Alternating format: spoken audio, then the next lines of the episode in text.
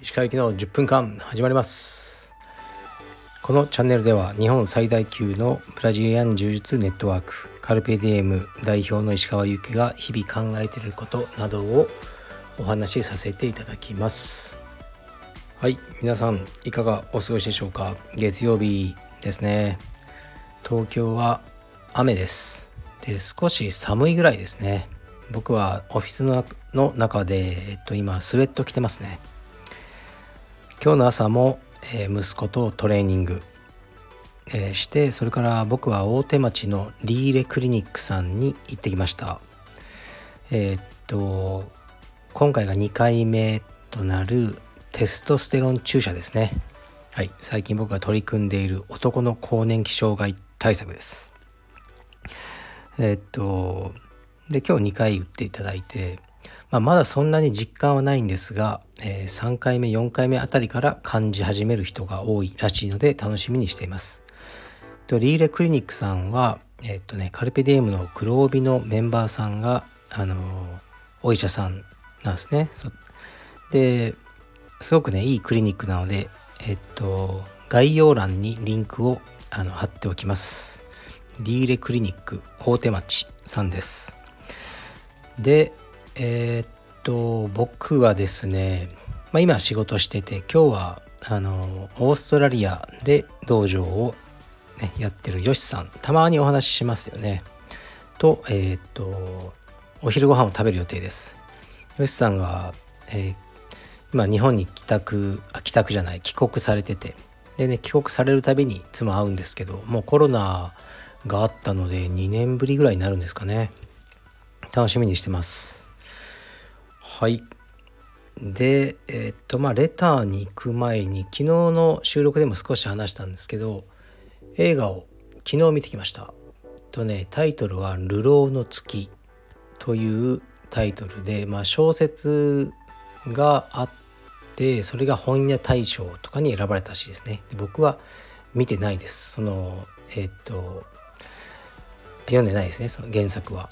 でこの映画はですねあの主演が広瀬すず松坂桃李横浜あこの2人が主演かな。んで横浜流星、ね、多部未華子さんとかね。なんで多部さんだけ今3をつけてしまったんだ。という作品で監督が李相実さんですね。李相実さんっていうのは僕が結構好きだった「怒り」とかあと悪人ですね。これも撮ってますね。悪人は結構ね面白かった覚えがありますね。からなかなかねあのいい監督さんだなって感じなんですけどえっ、とこの、え昨日見たですね。あのなんだっけ。えっ、と「流浪の月」はですねまあすごかったです。あの主演の2人の演技がすごかったですね。まあ、すごかったって言い方なんかね子供みたいであれですけどうーんかなりこう役作りというものをあのなんすかね心を入れてやってこられたんだろうなと思いましたね。うんでまあねその内容にあまり触れたくないので、ね、これから見る人もいると思うんでまあこうもう一度見ようとかいうそういう感じの映画じゃないですね。もういいなって。もう受け止めきれない。すごくカロリーを消費する映画でした。2時間半ありますね。で結構長いしでストーリーももう辛くて重いストーリーですね。こう見ながら思わずこうまあちょそれはねえだろうとか。いやいやふざけんなよお前。とかこうもうずっとねそういうこう感想が出て来てしまうそのストーリーに対してですね。あまりにもひどいことがたくさん起きるのでっていう映画でした。でやっぱハマってましたねあの松坂桃李さんは。で松坂桃李ってイケメンだけどこううん結構変な役をやっぱやるんですよね。でそこがやっぱすごいな、まあ、その性性をさらけ出すような役もいくつかやってますよね。あの彼女がその名を知らない鳥たち。これ僕大好きなんですけど。あと少年とかもそうですよね。でチャレンジングなこう役に挑む俳優さんと僕は認識してますね。で「古老の血」とかあと侍の役をやった居眠り半音これはね僕はあんまり合ってないと思ったんですね。やっぱ線が細くてなんかこう、うん、格闘家目線から見ると絶対その強くなさそうなんですよね。やっぱ。でそういうふうに思ったんですね僕は。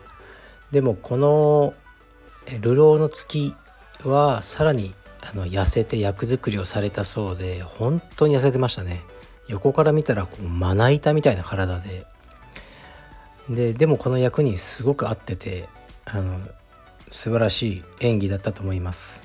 でずっとこうリアリティのないこう男性の役なんですね。だから最初いやこんな人いないだろうみたいな感じでずっと思って見続けてしまうんですけど終盤、まあ、すごく衝撃的なシーンがあってあなるほどみたいな。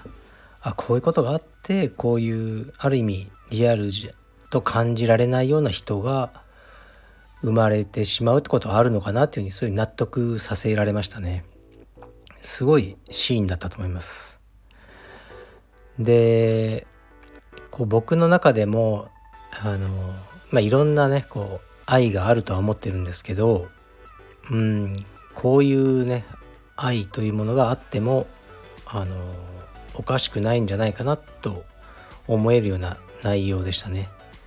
うんまあ社会的にはねなかなかこう許されない形の愛とかいっぱいあると思うんですけどあのそういうものをすごく見せつけられたあの映画でしたね。はい、だからうんまあこの映画はね本当もしかしたらもうすっごいつまんないっていう人もいるかもしれないです。うん、やっぱその流れは結構ゆったりだしこうひどいシーンも多いしこう苦しい映画なんですけど僕はあの結構いいなと思いましたね。うん、であとこのね撮影映像がすごいです。映像が本当に良くてでこのちょっと調べたらやっぱりその撮影監督はえっとこの間2年ぐらい前のねあのアカデミー賞を取った「パラサイト半地下の家族」でしたっけ？あれをあの撮った韓国人の方があの撮影監督されてましたね。これだからかとあの思いましたけど撮影あの本当に素晴らしいですね。ロケとか大変だったんじゃないかなと思いますね。ロケ地もすごくいいロケ地を使ってて、で、さらによく生かされてて、だからこう、嵐のシーンとか、多分嵐町で撮ったのかなとか、雨のシーンとかもすごく多いんですけど、あの、ま、美しかったですね。湖のシーンとか。はい、だからそうね映像だけでも楽しめると思います。はい。では結構喋っちゃいましたね。えー、っとレター一発いきます。鹿さんこんにちは。私は地方で柔術をたしなむ色帯ですがスパーリングの際に上の帯の方に遠慮してしまう癖があります。例えば自分が上にいる時顔やお腹にプレッシャーをきつくかけることができません。かっここんなに圧力かけたら無礼かなかっこ閉じと余計なことを考えてしまいます。ガードの時も顔に足が当たらないように当たらないようつい配慮してしまいます。同じ帯で同年代だとガンガンいけるのですが我ながら困った性格だと思いつつ治りません。石川先生にもこういう面はありましたか？はいありがとうございます。おっしゃってることよくわかりますね。別にいいと思いますよそれで。うん。スパーリングとやっぱ試合っていうのは違うと思っててこういうところが違うと思うんですね。ううんなんか、まあ、こうやればやれちゃうんだけどこれはしない方がいいかなみたいなのは僕にもあってその線引きはみんな違うと思うんですね。まそれが女性に対してだったりこう逆に上の帯の人はできない逆にこう下のねあの白帯とかにはできないとかみんなあると思うんですけどルール違反でない限りはその自分のルールというか自分の思う中のあのルールで許されてるけどあまり良くないってあるじゃないですか。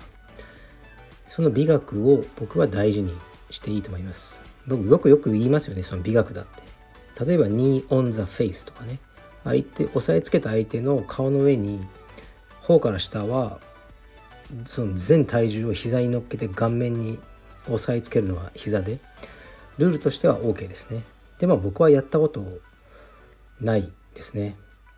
もしかしてそういう状況にこのコンペティションでもうやらなければならないなったらやるかもしれないですけど僕はスパーリングではやらないですし僕なりのいろいろ基準がありますね。この技はやりたくない。とかいろいろありますよ。だから女性とかに対してこの体勢は僕は取りたくないとか。でそれはいいんじゃないですかね。だから常に少し気を使いながらあのスパーリングするっていうのは僕は大事なことだと思ってるのではい。でも試合ではねそういうのを解き放ってあのガンガンやればいいと思いますね。それもできなくなっちゃうのは少し困ると思いますね。はい。ですから試合に出てもうねあのルールの範囲内で思いっきりぶちかましてみるのがいいんじゃないでしょうか。はい。もう11ん？11分35秒になっちゃいましたね。今日は映画の話ばっかしてしまいました。このね「流浪の月ね」面白いかって言われたらうんその面白くはないですね。ただ役者さんの演技にあのすごく引き込まれたっていうあの映画でしたね。ちなみにこの李相実監督はフラガールの監督もしてますね。だなかなかあのいい映画をたくさん撮ってらっしゃる方だと思います。はい。じゃあ失礼します。oh